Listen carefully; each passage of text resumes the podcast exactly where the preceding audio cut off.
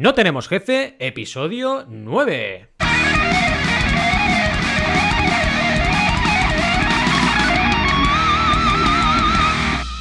Bienvenidas y bienvenidos a NTJ o No Tenemos Jefe, el podcast donde hablamos de emprender con valores o de lo mal que se escribe la palabra crowdfunding. Lo que nos dé la gana, podemos ir de lo más técnico a lo más banal. Si es que hablar de lo mal que se escribe la palabra crowdfunding es banal. ¿Y quiénes hacemos este podcast? Ya lo sabéis, Alberto González, Adrià Tarrida, Roberto Aresena y un servidor, Valentía Concha, todos emprendedores que saben escribir bien la palabra crowdfunding, que no es nada fácil, ¿eh? porque a veces te ponen crowdfunding sin la D y entonces es financiado por cuervos. A veces te ponen crowdfunding que sería como financiado por vacas. A veces te ponen crowdfunding, que sería fundado por cuervos. Y a veces también lo hacen co-founding, que sería fundado por vacas. O sea, hacen cosas muy raras la gente. Entonces, es importante que crowdfunding lo escribamos bien. Alguno estará pensando, o alguna, eh, oye, es que esto del crowdfunding es muy difícil de escribir, ¿por qué no lo hacemos a la castellana? Pues también podríamos llamarlo micromecenazgo o financiación colectiva, que es todavía mejor. Empecemos con el tema de hoy, ya lo sabéis, porque habéis visto el título y habéis eh, visto la intro, escuchado la intro. Esto va de crowd equity, ¿vale? Crowdfunding de inversión o financiación colectiva vía inversión. La forma de captar inversión realmente ha pegado un cambio radical, brutal en los últimos años. Ahora ir al banco es casi, casi os diría la última opción. El cambio al final se ha basado especialmente en el nacimiento de esta vía, que es una vía donde la gente puede a través de Internet, pues en este caso, invertir en diferentes negocios. Y básicamente esos negocios, la gran mayoría de ocasiones son startups, empresas que hace relativamente poco, tres años o menos, han nacido. Y aquí viene la revolución, una revolución que hace, por ejemplo, que gente que ama una cerveza pueda invertir en la empresa que está creando esa cerveza, hablando de cerveza artesanal, no hablamos de una marca súper conocida industrial, sino una empresa que acaba de, de, nacer. O también, por ejemplo, ¿por qué no? Cualquier otro tipo de empresa, ¿eh? porque he hablado de cerveza, pero hay una gran variedad, una amplia variedad, y realmente en el episodio de hoy veremos muchísimo eh, detalle sobre todo lo que podemos encontrar. Y además, reflexionaremos también en título más eh, distendido sobre lo que significa este tipo de financiación en relación con los valores que tienen los emprendedores hoy en día, etcétera, ¿no? De hecho, antes de dar un poco paso a todo el mundo, me gustaría ponerme un poco viejuno para hablar, pues, de cómo yo conocí este mundo maravilloso del crowdfunding. Así que voy a poneros una musiquita así un poco de ambientación, que ya la tenemos un poco sobada, pero vaya, me apetece, y a ver qué os parece todo esto. Yo empecé a ver un poco esto del crowdfunding en aquellos años atrás, en los años 2010, 2011, y en ese momento descubrí algo increíble, algo diferente, algo que realmente era maravilloso, que podía financiar cualquier proyecto con la ayuda de muchas personas. Y de ese modo nació en mí una llama que hasta el día de hoy sigue con mucha intensidad en mi corazón. ¿Qué os ha parecido? Bonito, ¿verdad? Pues sí, es así. Estoy llorando. Es que, es, que has tenido que salir porque es que, es que, es que estoy, estoy, estoy loco por el crowdfunding. No puedo aguantarlo. No puedo, no puedo aguantarlo. En fin. Eres el rey del queso vegano, como se Exacto, en inglés. exacto. Creo que es el momento. Cheesy, cheesy. Cheesy total, ¿eh? Creo que es el... Sí, es verdad. Es el momento de ya pasar a la sección y presentaros, así que porque ya os habéis presentado, así que le meto caña a los baffles. Pues venga, aquí estamos, ya nos hemos presentado todos, estamos todos vivos, ¿verdad? Todos aquí a tope. Creo que sí. Y, Creo que sí. y cedo el testigo, el testigo a Adrià para que nos dirija un poquito en este navegar por el equity crowdfunding. Venga, Adrià, todo tuyo. A ver, estamos hablando aquí en este podcast más que nada de emprender, ¿vale? Y emprender con principios. Y cuando estamos emprendiendo tenemos varias opciones para financiar nuestra empresa. Ah, como decías tú, ¿no? El banco lo va a tener difícil, sobre todo si no tienes un modelo de negocio muy bien definido y si no tienes ya ingresos y tal. El banco casi lo podemos descartar, ¿no? Pero bueno, tenemos bootstrapping, ah, tenemos un montón de opciones, ¿no? Hasta venture capital, desde el bootstrapping hasta el venture capital y cualquier cosa en medio, ¿no? Si queremos escalar nuestra empresa rápidamente y escalar, por escalar entiendo que queremos hacerla crecer muy grande, de, de manera muy grande sin poner demasiados recursos, ¿vale? De una manera lean, um, no vamos a tener más opción que vendernos parte de nuestra empresa, ¿no? Y aquí es donde entra, uh, pues, varias opciones otra vez, ¿no? Business Angels, por ejemplo, nos pueden ayudar, um, fondos de inversión riesgo, family offices, uh, varias opciones también aquí. Pero, como decíamos, ¿no? La idea es emprender con principios y yo creo que quizá la opción que más se adecua a, aprender, a emprender con esos principios es la del equity crowdfunding, ¿no? Como ya has introducido un poco. Ah, ¿Y por qué creo que es así? Porque nos obliga un poco a ser muy transparentes, ¿no? Nos obliga a ser transparentes en poner a nuestra empresa prácticamente desnuda delante un montón de gente en una de las plataformas existentes, que luego Valentí, si quieres, puedes hacernos un poco más de, un poco más de detalle, ¿no? ¿Cuáles son esas plataformas? Pero vamos, vamos a tener que publicar uh, los intestinos prácticamente de nuestra empresa, nuestro modelo de negocio, a nuestra, el mercado, cuál creemos que es. Y eso, pues bueno, tiene un riesgo, que tiene un riesgo que nuestros competidores nos van a pillar de ahí datos y nos van a pillar cuál es más o menos por encima de nuestra estrategia. Pero creo que si lo estamos haciendo con principios y con esa transparencia, eso, eso pues ayuda mucho, ¿no? Es, es, es vital y nos ayuda a comunicar a, a, al mundo entero, ¿no? Nuestra, nuestra, nuestra misión, ¿no? Totalmente. Luego también creo... Dime, dime, perdona. No, digo totalmente, no, que... ¿no? Porque la transparencia al final también es una transparencia eh, que al final te obliga a presentar tu proyecto de una forma honesta, digamos, ¿no? Porque no, no estamos tanto en la época como años atrás de te hago una presentación muy buena y la gente invierte con un poco un factor incluso especulativo, ¿no? Sino que el equity crowdfunding ya hablaremos, pero también te obliga a demostrar datos e intentar en la medida de lo posible eh, hacer que todo tu pitch, todo lo que tú explicas a los inversores, que puede ser gente de la calle, de hecho muchas veces invierte gente que no es inversora profesional, pues tenga muy claro los números a dónde van. ¿Querías decir algo, Roberto, creo?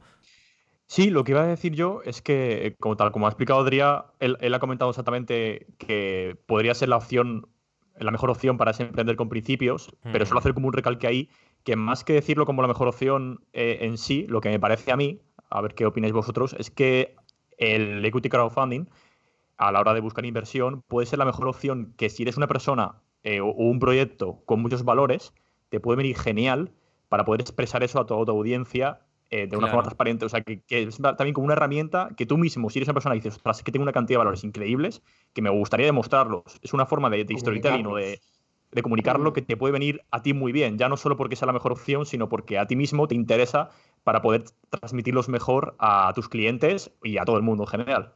Creo que, que, es, que es lo mejor que, que puede tener en esa parte. Total. Es que de hecho el crowdfunding tiene muchos beneficios, ¿no? Aparte del dinero en sí, um, que será importante, ¿no? Que, que, nos ayudará a llevar a cabo nuestro plan de negocio, ese dinero, uh, también tiene, pues, uh, es el, el, marketing, ¿no? Es una gran herramienta de mm. marketing y una gran herramienta de, de incluso de validación, ¿no? De, de, nuestro plan de negocio. Lo estamos exponiendo ahí muy transparentemente y, y nos va a llover bastantes preguntas. Y algunas, algunos de los inversores ahí, no, no los llamaré trolls, pero vamos, que hacen preguntas muy quisquillosas que tienes que saber responder bien, ¿no? Uh, entonces, pues bueno, pues, pues es, es, una gran herramienta, como dices, para, para esa comunicación de nuestros valores. Um, mm. y, y, y, luego eso queda ahí, ¿no? Uh, seguramente, uh, si hacemos bien la campaña y la pre-campaña, ah, pues algún, los medios se van a, lo van a reflejar también y nos va a ayudar en ese sentido también. Totalmente. Otra cosa que mm. quería aportar, a ver Adrián si lo ves como yo, es que el hecho de hacer equity crowdfunding también distribuye en gran medida la inversión en muchas personas, ¿no? Y eso Correcto. tiene una doble lectura. Por una parte, reduce el poder de un gran inversor que puede decirte haz las cosas de esta manera y quiero que las hagas así y tener poder para obligarte a hacerlas de esa forma. Y además, lo que tú decías ahora, consigue que muchas personas hablen de tu proyecto, hagan boca a oreja, comuniquen porque se sienten parte del mismo. Así que es un doble punto muy interesante. Sobre todo, eh, creo que en lo que estamos hablando aquí hoy tiene importancia el primero, porque digamos que te quita esa presión, ¿no? De a lo mejor tienes que traicionar a tus valores por hacer las cosas de una manera, ¿no? Y lo hemos visto en muchos casos, grandes empresas que al final pues se venden al capital porque es que es necesario para crecer hasta el punto donde crecen muchas startups, ¿no? Y ahí pues igual traicionas tus valores, traicionas tus principios y entonces llega un momento que dices, ¿para qué estoy haciendo lo que estoy haciendo? Si, si yo no quería hacer esto, quería hacer otra cosa, Correcto. pero me, ha, me he vendido, ¿no? De alguna forma. Sí, sí. Estoy totalmente de acuerdo. Y una ronda temprana, no demasiado temprana tampoco, porque no funciona de con empresas demasiado uh, pronto, ¿no?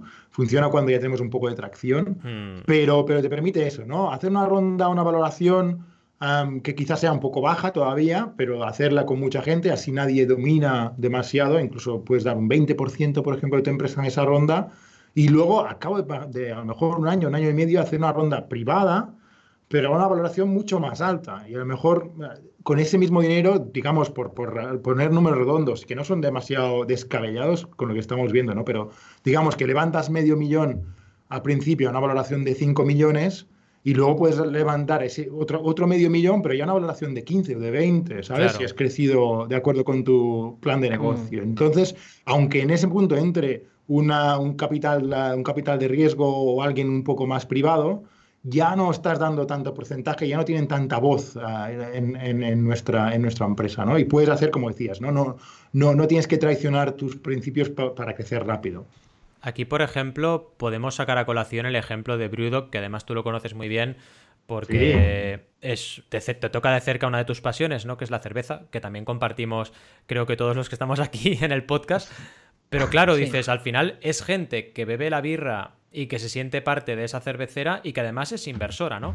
No sé cómo lo comunican, pero dicen, somos una empresa con no sé cuántos miles de inversores, ¿no? Porque es toda la gente que ha querido entrar y que conocía la marca, ¿no? Que esto es fantástico. No sé si nos es que ahí es otro, punto que quería comentar con un poco de detalle, ¿no? ¿Cómo cambia eh, la actitud de un cliente nuestro de ser simplemente cliente y que sí, le gusta tu producto y tal, a sentirse parte de esa, de, esa historia ¿no? que mm. tú estás comunicando. entonces, todas las métricas que podemos atribuir a ese, a ese cliente concreto, ¿no? Se disparan brutalmente, ¿no? Y lo vemos también en apps, ¿no? Gente que recomienda la app a, otros, a, otra gente de su alrededor, gente que la usa mucho más esa app, etcétera, ¿no?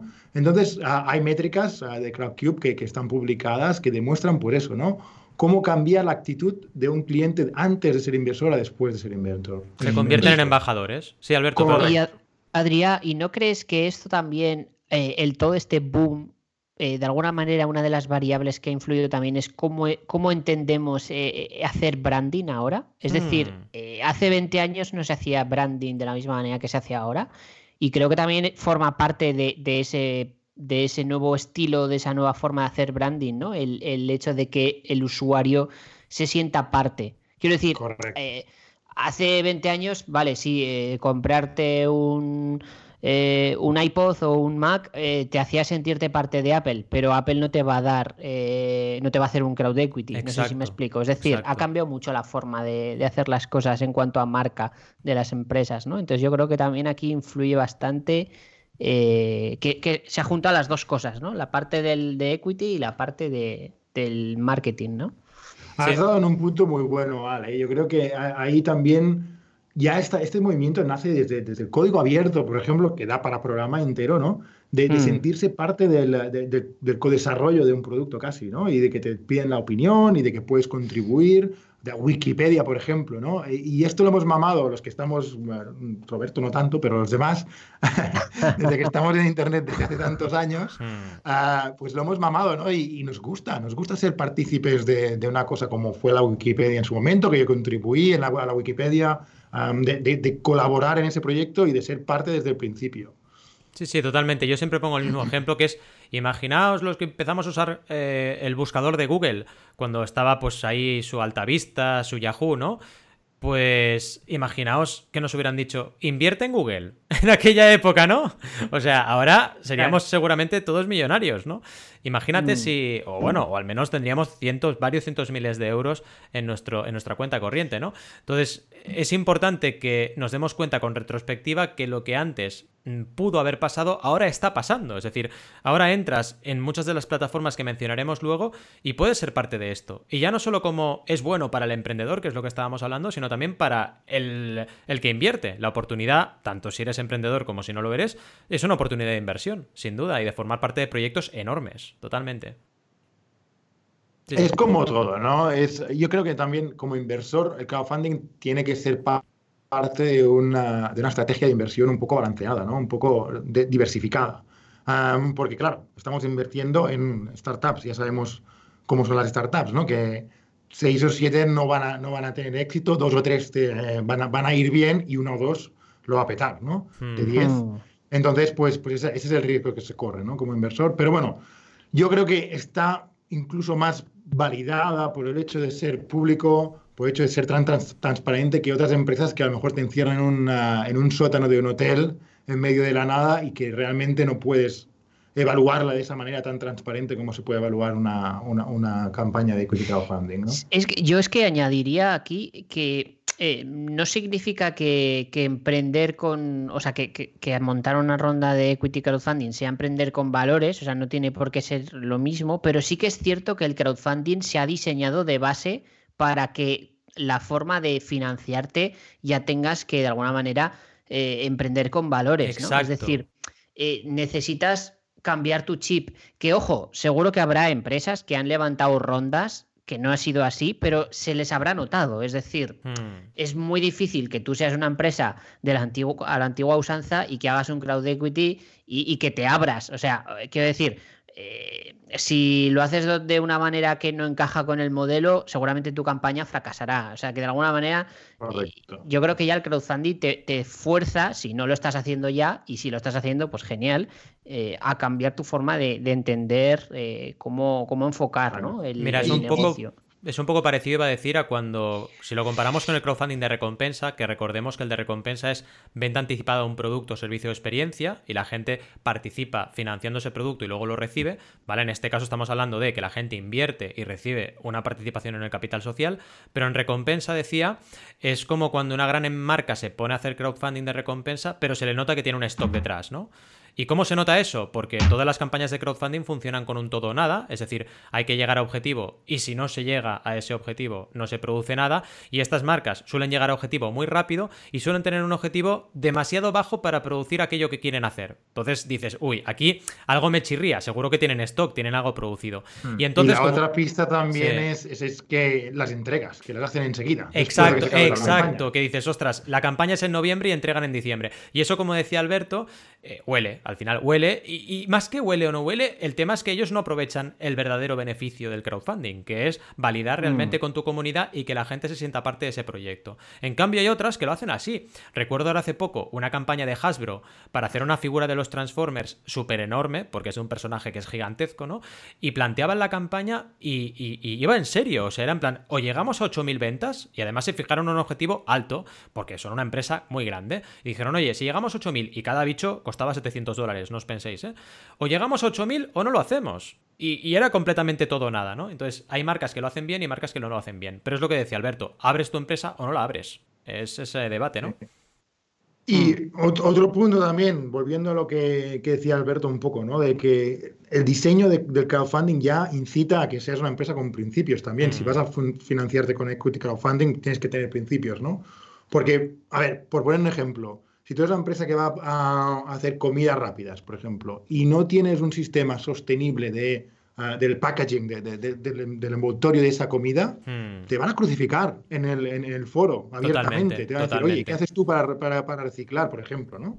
Ah, por poner el hmm. ejemplo. Y al final tú miras las empresas que han tenido mucho éxito ah, en crowdfunding y todas tienen muchos principios realmente. No, no, hay, no hay empresas que vayan a destruir el mundo y que ya lo hayan hecho muy bien por el crowdfunding. Sí, de hecho, se nota sobre todo que muchas de ellas incluso dicen, oye, vamos a tirar por esta opción que a lo mejor no se habían planteado, porque se ve por estadística que al fin y al cabo quien tira más por, por esa acción de valores o de crear impacto positivo más allá de, del beneficio son las que más éxito tienen, como tú bien estás comentando. Entonces, también una cosa buena que tienes, que incluso aunque una empresa no tenga e, esos valores o, lo mire de primeras, como que fuerza a que la sociedad ahí eh, se vaya implantando cada vez más esa tendencia a, mirar más allá de, del beneficio puro y duro y ya está, ¿no? Total. Que, es interesante también el impacto que tiene en la sociedad, que creo que ha influido positivamente, vamos, yo estoy convencido. Totalmente, no, es que iba a decir que en la otra línea de la, de la, en la otra cara de la moneda, ocurre a veces que campañas, por ejemplo, que tocan el tema de la sexualidad, cuesta mucho promoverlas porque en redes sociales la gente no habla de este tema, ¿no? Entonces, es un poco la doble moral esta de que estoy 100% de acuerdo contigo. O sea, digamos que hacemos que las empresas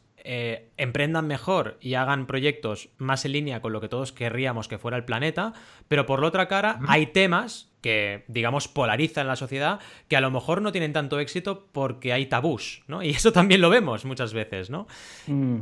Y vaya, es, triste, pero es lo que nos encontramos, ¿no? Tenemos un poco las dos caras. Yo creo que la, sociedad, ya voy a dar el toque optimista de siempre, ¿no? Pero creo que la oh. sociedad cada vez está más preparada para eso y lo vimos también bastante bien en el tema de, las bracas Cocoro, ¿no? Que sí, es verdad. Tú como yo, Valentí, estuvimos muy involucrados en, ese proyecto, ¿no? Y es un tema muy, muy tabú, la regla. Ah, y, de hecho ellos están usando ahora el, hashtag cambiemos las reglas porque es necesario que se hable mm. mucho más abiertamente de este tema.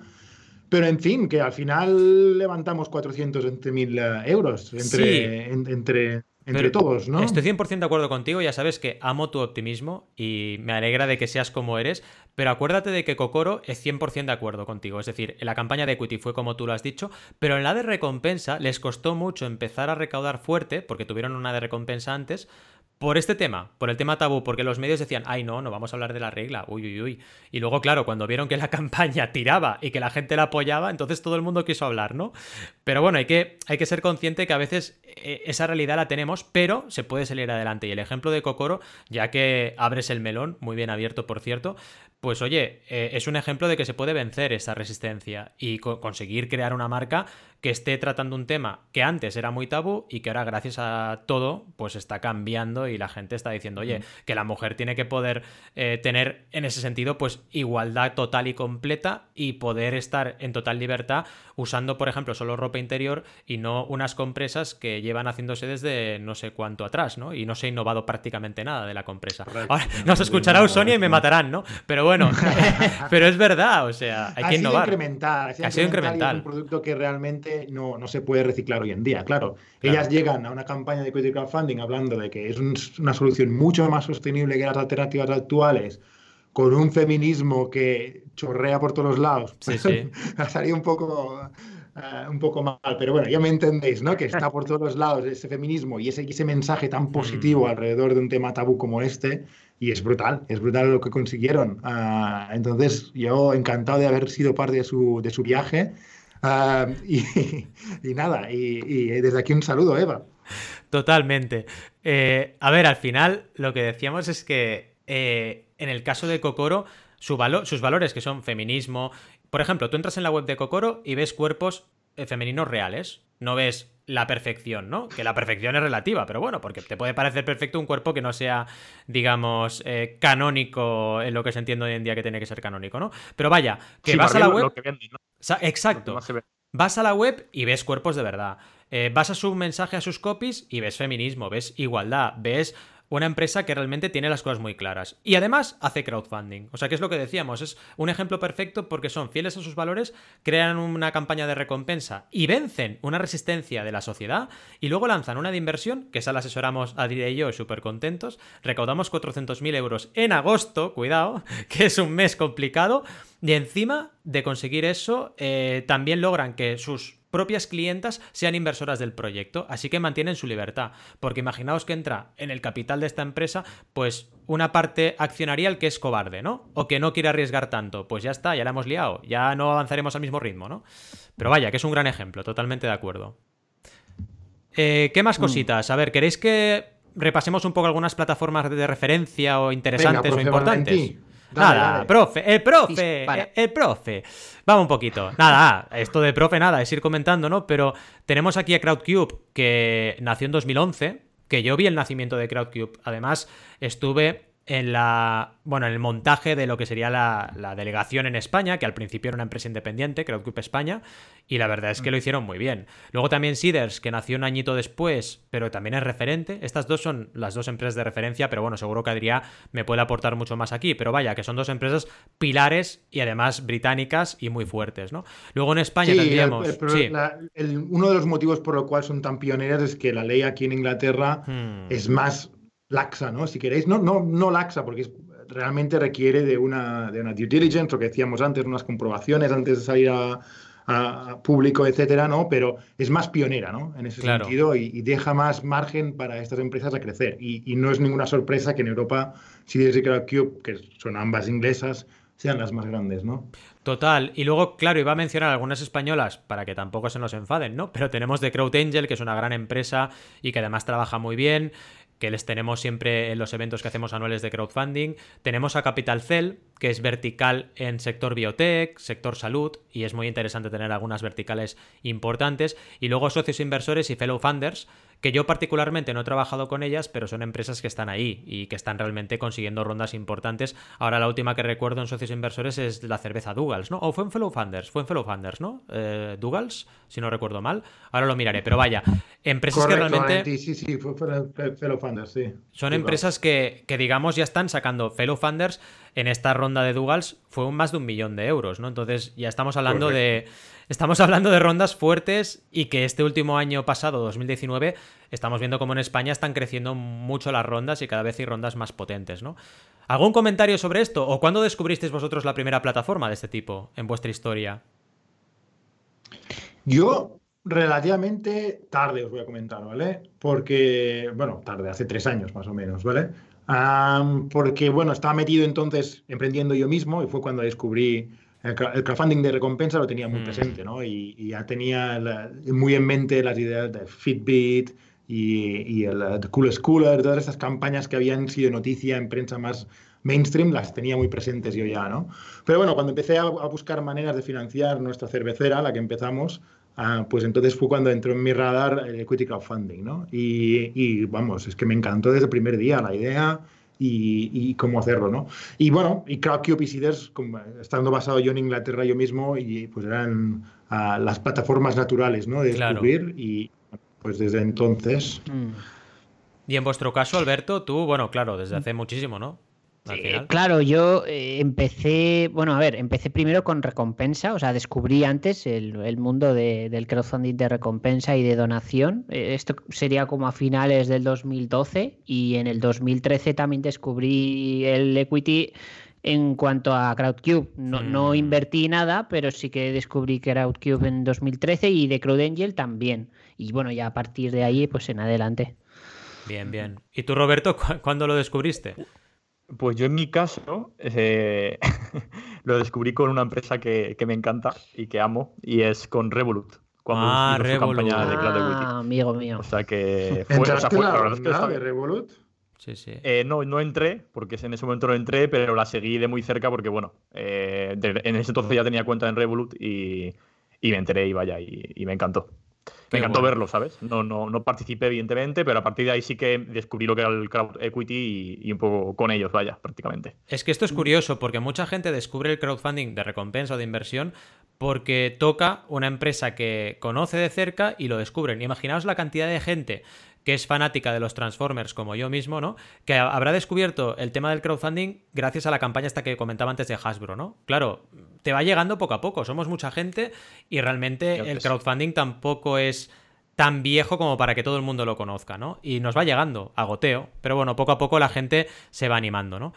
Eh, nada, simplemente también algunas reflexiones importantes que si sois emprendedores o emprendedoras, que seguro que sí, y queréis lanzar este tipo de campañas, pensad que la mayoría de estas campañas, por no decir ya la completa totalidad, están mm, trabajándose con compañías que ya facturan, que ya tienen un producto desarrollado, que ya tienen una cierta comunidad de seguidores y sobre todo de clientes en la empresa y que tienen recursos para diseñar la campaña. Pensad que esto no es fácil, por eso Adri y yo nos hemos dedicado y nos dedicamos durante muchos años de nuestra vida a trabajar y mejorar estas campañas porque es difícil tener éxito y hay que dedicar recursos y esfuerzo, ¿no? Y sobre todo eso, que si vais a pensar en validar un proyecto, pensad más en recompensa que en inversión, ¿vale? Y a partir de ahí eh, podemos irlo trabajando. Si os interesa el tema y queréis que entremos más a, digamos, temas un poco más técnicos, decídnoslo y hacemos algún episodio más técnico, pero vaya, que la idea también era un poco debatir el tema. ¿Queréis que pasemos un poco a preguntas o cómo lo veis, chicos? Dale. Venga, preguntita. venga. Vamos a verle. Preguntita. Y tras destruir los tímpanos de nuestra audiencia, vamos a preguntas. Nada, simplemente, eh, primera pregunta que igual Adrián puede aquí meter mucho, mucho tema, que es, ¿qué significa lanzar una campaña de crowdfunding a nivel de recursos, ¿no? De, recursos en tiempo y en dinero, vaya. A ver, yo diría que para levantar dinero, una, frase que nos gusta bastante, ¿verdad? Vosotros, para recaudar dinero, para financiar tu empresa, hay que mm. invertir dinero también, ¿de acuerdo? No, no, normalmente es, una pescadilla que a veces se muerde la cola, ¿no? Porque precisamente vas a, buscar dinero porque no tienes dinero. Pero, pero a lo mejor hay que, haber, hay, que tener otras fuentes de financiación ¿no? que te puedan soportar al inicio. ¿no? Y como decías, ¿no? Ah, pues que gastos antes de empezar la campaña incluso y que no te va a quitar nadie, ¿no? ah, se tenga éxito o no. Pues el vídeo, por ejemplo. El vídeo es uno de los gastos más grandes. Hay gente que se está gastando unas burradas en vídeos de equity crowdfunding. Vemos vídeos muy, muy currados. Ah, pero bueno, ahí a, a bote pronto de 2.000 a 5.000 euros Ah, están todos ahí, ¿no? Para hacer un vídeo profesional bien hecho, ah, que es indispensable para incluso para salir, para salir eh, eh, en público. Eh, si, si, no te van a dejar las plataformas publicar tu, tu, campaña. Y luego hay otros, otros recursos que, bueno, evidentemente un, un consultor nunca está de más, ¿no? Y Valentín un gran consultor, evidentemente. y esto lo vas a tener que pagar antes de que se acabe la, la, la campaña cosas como diseño gráfico a lo mejor, si no tienes recursos internos, cosas como fotografía también.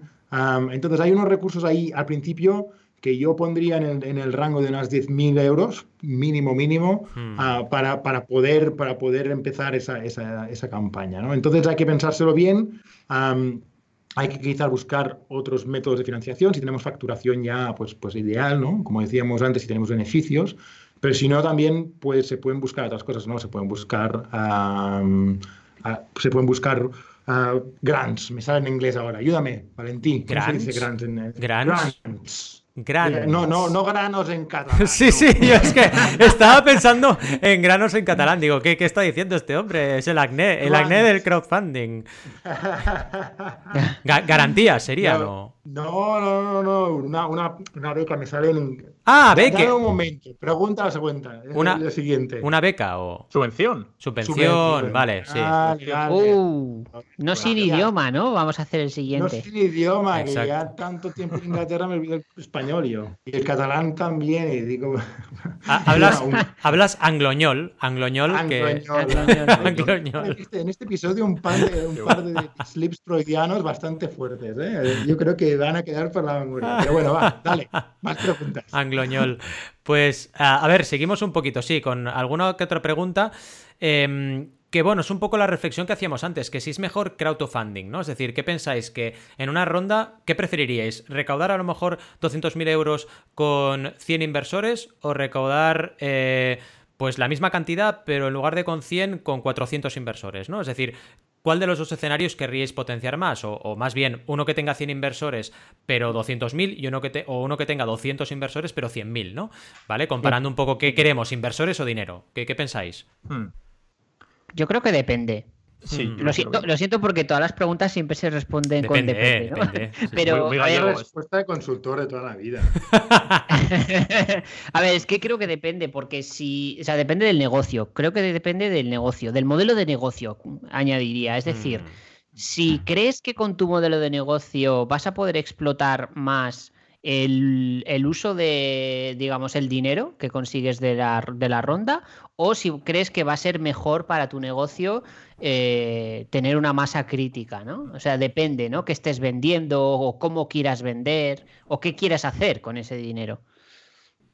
No sé si responde mucho o lo deja igual. No, a ver, también hay otra cosa que a lo mejor algún oyente se está preguntando, ¿no? ¿Y qué, qué pasa si tenemos 400 inversores en Crowdcube y si ahora vamos a tener que darles aquí servicio individualizado a esos 400 inversores? Y la respuesta es no, ¿no? Porque las plataformas inglesas permiten vehiculizar la inversión del crowd, digamos, a través de, una, de, un ente legal que tienen ellos, que es el nominee, y, que, y, que, realmente en tu cap table, en, tu tabla de inversores, solo entra el nominee, ¿no? Entonces, esto, esto simplifica bastante eso, ¿no? Y por ese motivo, yo diría que en general, si, si podéis optar al nominee, es, está genial tener cuantos más inversores mejor por el tema de que van a ser vuestros embajadores, ¿no? Entonces, cuantos más embajadores tengas, mejor. Ah, más se, esparce la voz, más gente te conoce y, hmm. ese sería mi, argumento, ¿no? Eh, ah, por eh, añadir, ah, o sea, por aclarar un poco lo que decía antes y continuando lo que dices tú ahora, Adrián, un ejemplo, ¿vale? Para que se, que se visualiza bien. Por ejemplo, el Revolut, que habéis hablado antes de ellos, o cualquier fintech ahora tipo Bnext o similares que están haciendo equity crowdfunding, a ellos les interesa mucho más sacar inversores que lo que es el funding. ¿Por qué? Porque los inversores se van a transformar en clientes automáticamente. Entonces les interesa más tener clientes que, que tener dinero, porque al final el dinero se lo van a dar los clientes.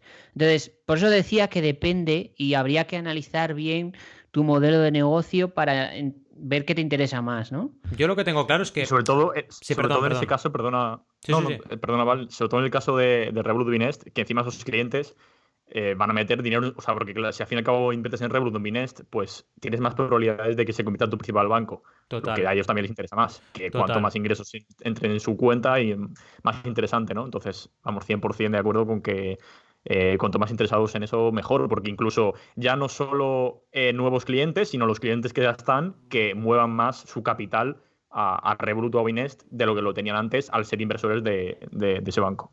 Totalmente de acuerdo, no. Lo que iba a comentar es que yo a igualdad de condiciones siempre prefiero más crowd que funding. Es decir, si estamos hablando de que prefiero, si 100.000 con más o menos inversores, siempre preferiré más inversores por lo que hablábamos, ¿no? Pero también estoy de acuerdo con Alberto en que depende, porque hay casos en los cuales el crowd no es tan importante como el funding y hay que analizarlo todo. Pero vaya, en líneas generales, siempre que tengas más crowd y puedas generar más notoriedad de tu proyecto, pues mejor, ¿no? Y luego había otra preguntita que querías lanzar tú, ¿no, Roberto? Ah, perdón, perdón. No, antes de seguir con la siguiente, ¿y no creéis también que si al fin y al cabo ti lo que más te interesa es el funding, tal vez no tires por, por crowd También, también. Otra forma, Totalmente de acuerdo. Porque de primeras, eh, al fin y al cabo tiras por crowd equity porque cuanto más impacto tengas, mejor. Entonces, de por sí, sería extraño que una persona quisiese solo funding y fuese a equity crowdfunding. Para su base y vas a Venture Capital o otro 100% de acuerdo. Claro, si te irías un Family Office, Venture Capital o similar, si quieres solamente dinero puro y duro, evidentemente, sí. Sí, sí, es un poco lo que decíamos de los valores, ¿no? Sí, sí. Claro. Y nada, sí, yo tenía un par de preguntas, así que hay alguna que la, hemos contestado más o menos al fin y al cabo debatiendo un poco antes y, explicando un poco todo. Eh, la primera es eh, un poco incluso enlazada con lo que ha comentado eh, Adrián sobre los niveles de recursos. Y eh, Facebook Ads es una herramienta muy utilizada en el crowdfunding de recompensa. Y mi duda es si en, si en Equity Crowdfunding, evidentemente la veo y sé que se utiliza, la he visto más, en mi caso, en, en la pre-campaña más que en la campaña en sí.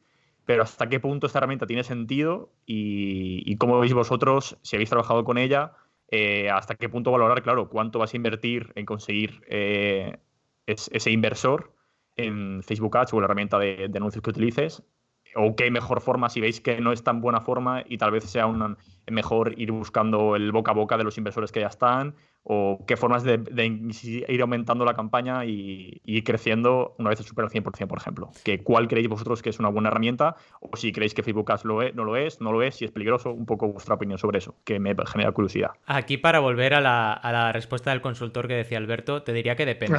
¿Por qué? Porque en el fondo Facebook Ads es una herramienta y si la usas bien te puede venir muy bien para equity crowdfunding, pero hay que usarla sabiendo a qué vas. Es decir, en Facebook Ads normalmente no vas a impactar a, normalmente digo, ¿eh? a una gran masa de inversores eh, profesionales súper cualificados, sino que vas a ir un poco a tu público objetivo. ¿Qué ocurre? Si tú tienes realmente un buen trabajo de tu comunidad, un buen público objetivo, ejemplo, por ejemplo, Tropic, que ahora va a lanzar dentro de poco, o quizás cuando estemos emitiendo esto ya lo habrá lanzado, una campaña de equity crowdfunding en Crowdcube, ¿no? Pues Tropic está haciendo un montón de Facebook Ads y se nota, porque a mí me impactan, impacta a otras personas, lo he ido comentando, ¿vale?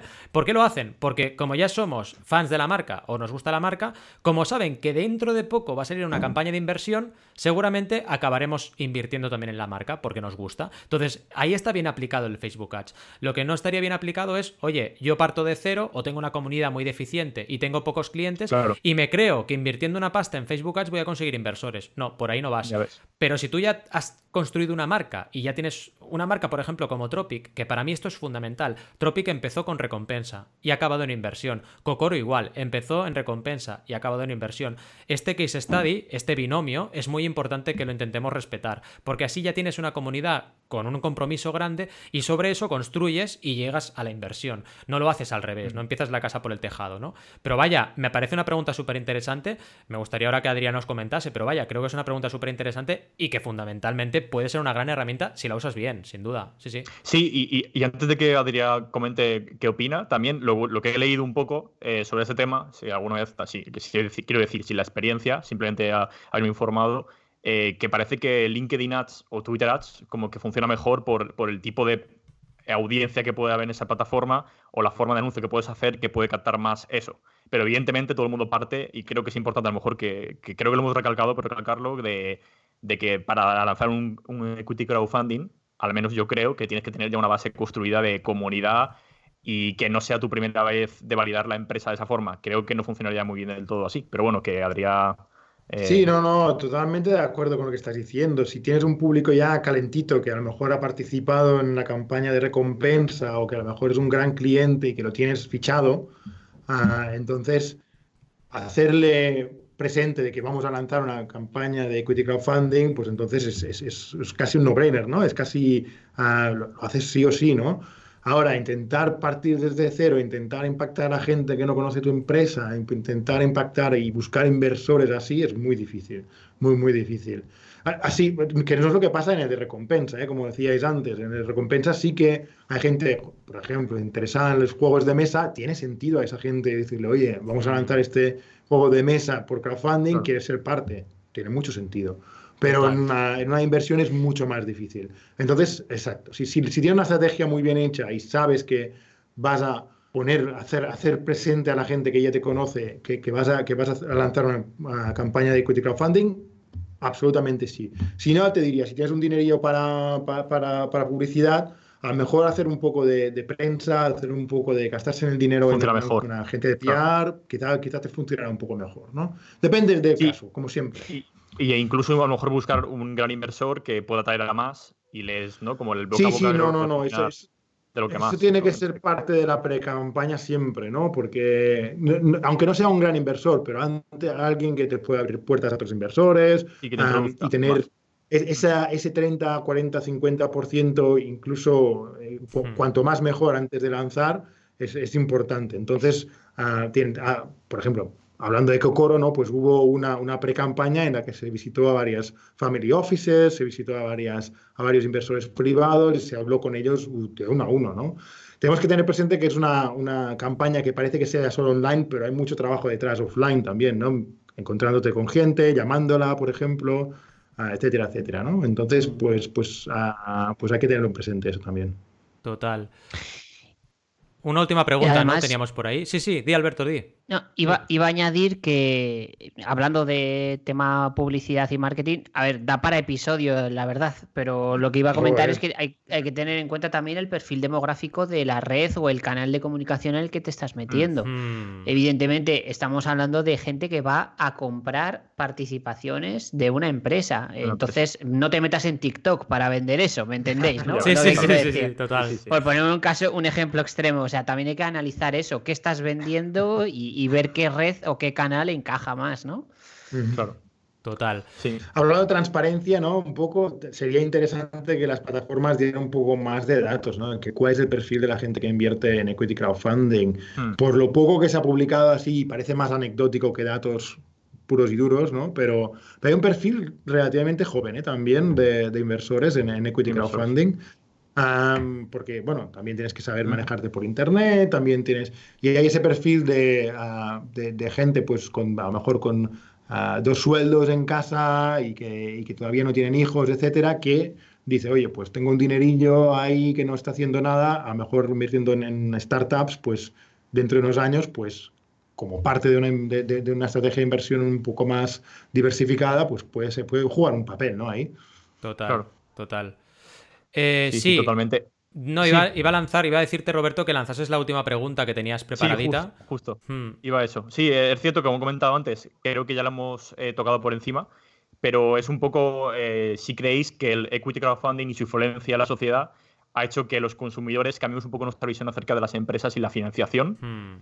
Si ha podido eso influir positivamente o no, o, o, sobre todo, que ya contesto yo un poco por mi parte, yo, creo, yo sí que creo que ha influido positivamente, a lo mejor no nos damos cuenta porque tampoco es algo que analices constantemente, pero si ves el paso de los años, hmm. creo que eh, es cierto que yo estoy viendo la audiencia española, creo que en un público a lo mejor estadounidense o Reino Unido a lo mejor no, no es tan así, pero como que cada vez eh, a lo mejor eh, ves a gente que antes era muy reacia ¿no? y, se sorprende o le, o le hace ilusión participar en, en ayudar a una empresa a, que se financie y no ve mal eh, que, lo haga, ¿no? O sea, como que antes había una visión más, no sé, es mi percepción, ¿eh? Quiero que, veáis eso y sobre todo, después del análisis de todo lo que, del que hemos hecho, que sí que creo, analizándolo, que el equity, el equity crowdfunding está en tendencia y lo va a estar todavía más porque el modelo al que tiramos y el que creo que va a tener la sociedad es cada vez más ético y más responsable y es que encaja 100% con todo eso, ¿no? Con, con esa transparencia y, esos valores, o sea,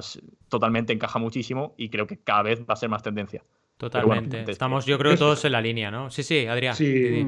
No, iba a decir que, que, bueno, que también tenemos que recordar, ¿no? Que los cuatro, de alguna manera u otra, estamos bastante involucrados con el crowdfunding, ¿no? Que quizá vivimos un poco en una burbuja, ¿no? Ah, mi percepción es que la gente lo va conociendo cada vez más, pero todavía es un poco nicho en, algún sentido, ¿no? Y para tener una influencia en la sociedad en general, pues tiene que crecer todavía un poco, yo creo, ¿eh? Ah, pero bueno, que, estamos en la buena trayectoria, eso no hay duda. Yo estoy contigo, Adrián, es mm. decir, estamos en la buena trayectoria, esto va para arriba, esto crece, pero todavía falta mucho trabajo por hacer y porque la gente empieza a escribir bien crowdfunding, que también estaría bien, ¿no? Pero bueno. ¿Y tú, Alberto, cómo lo ves? Totalmente. A ver, yo creo que como siempre hay mucho trabajo que hacer, ¿no? O sea, evangelizar de esto, de crowdfunding, pues cuesta mucho. lleva, ¿Cuántos años llevamos y, todavía hay gente que no sabe ni, lo que significa, ¿no? Sí, sí, Pero bueno, también hay que pensar que tampoco es como la alternativa a todo, ¿no? O sea, tampoco es bueno que todo el mundo utilice crowdfunding. O sea, es una herramienta más. Entonces, hmm. hay que tener cuidado también ahí. Como decíamos al principio, ¿no? Hay un montón, hay un abanico de posibilidades para financiar a una empresa. Esta es una de las, de las herramientas, mm. te puede encajar o puede no encajar, depende de lo que quieras hacer con tu empresa, si quieres escalar rápido o no, ah, y, si quieres ser transparente o no. Yo creo que estamos en un podcast de ah, emprender con principios, entonces eh, sí que encaja muy bien en ese sentido, pero no va para todo el mundo. Totalmente. Mm. En fin, bueno, vamos cerrando, chicos, porque ha sido un programa súper intenso. Esperamos que al otro lado del micro todos hayáis estado súper contentos con lo que hemos ido explicando. Y ya sabéis que tenemos líneas abiertas en notenemosjefe.com para que nos preguntéis todo lo que queráis o nos propongáis también incluso más profundidad en algún tema o todo lo que deseéis. Como siempre os decimos, nos despedimos hasta el miércoles que viene a las 12 y 12, aunque ya sabéis que como esto es un podcast, nos podéis escuchar cuando os dé la real gana. Antes de despedirnos, sobre todo, cinco estrellitas en todas las plataformas por favor, y muchos comentarios positivos que nos alimentan el corazoncito y nos hacen hacer cada vez las cosas más y mejor. Gracias, como siempre decimos, hasta el miércoles que viene, os deseamos muy buenas y creativas jornadas. Adiós. Adiós.